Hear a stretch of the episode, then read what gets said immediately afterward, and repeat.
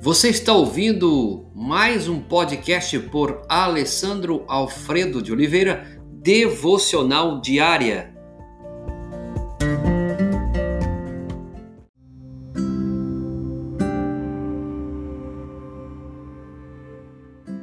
Texto base, Atos capítulo 5, 30 a 32. O Deus dos nossos antepassados ressuscitou Jesus, a quem os senhores mataram Suspendendo-o no madeiro, Deus o exaltou, colocando-o à sua direita como príncipe e salvador. Nós somos testemunhas destas coisas, bem como o Espírito Santo que Deus concedeu aos que lhe obedecem. Gostaria de compartilhar com você uma palavra de Don Stott, fala sobre o veredicto invertido. É difícil para nós compreendermos a profunda desilusão dos discípulos quando Jesus foi crucificado. Eles haviam crido nele como Messias esperado havia muito tempo. Desde a prisão do Mestre no jardim, no entanto, as coisas tinham ido de mal a pior. E a fé deles haviam se desgastado profundamente. Os líderes judeus haviam tomado a, a, tramado a rejeição do Messias para a própria satisfação intelectual e legal deles. Eles o haviam entregue para ser julgado diante de Pilatos, que por fim, que por fim curvou-se à vontade do povo.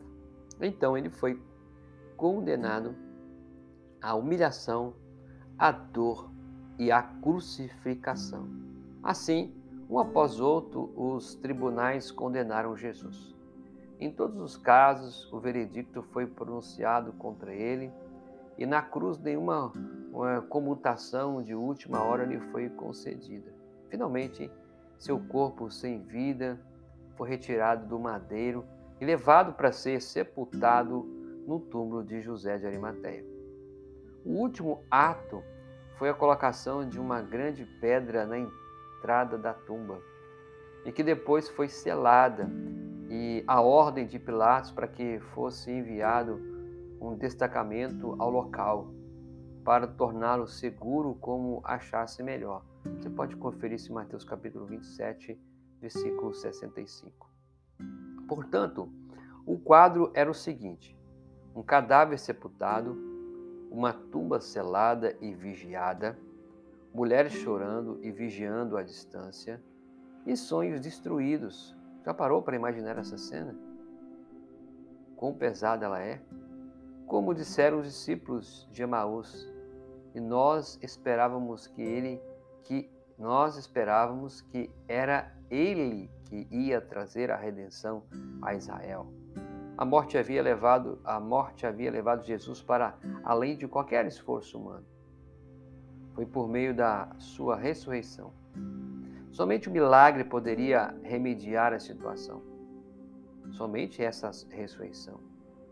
E foi por meio da ressurreição que Deus interveio. Com consequência, temos o mesmo padrão desenvolvido nos primeiros sermões dos apóstolos.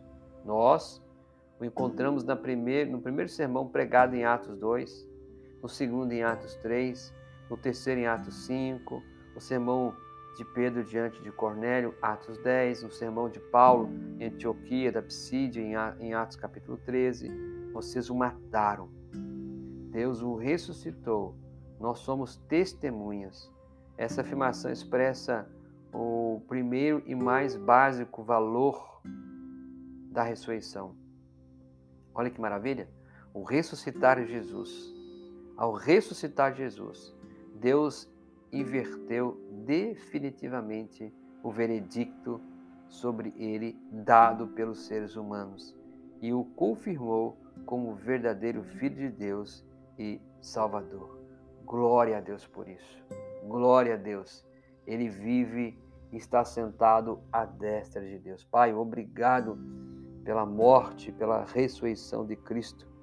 Obrigado porque, ainda que o veredicto humano fosse dado naqueles dias como culpado, como a tua palavra registra, Senhor, que naqueles dias, ó Deus, o quadro era de um cadáver sepultado, uma tumba selada, vigiada, pessoas chorando, mas ainda assim, o veredicto foi o contrário. Ele ressuscitou. Como diz as Sagradas Escrituras, vocês o mataram. Deus o ressuscitou. Nós somos testemunhas. Que nós sejamos testemunhas do Cristo vivo nesses dias, ó Pai. Em nome de Jesus. Amém.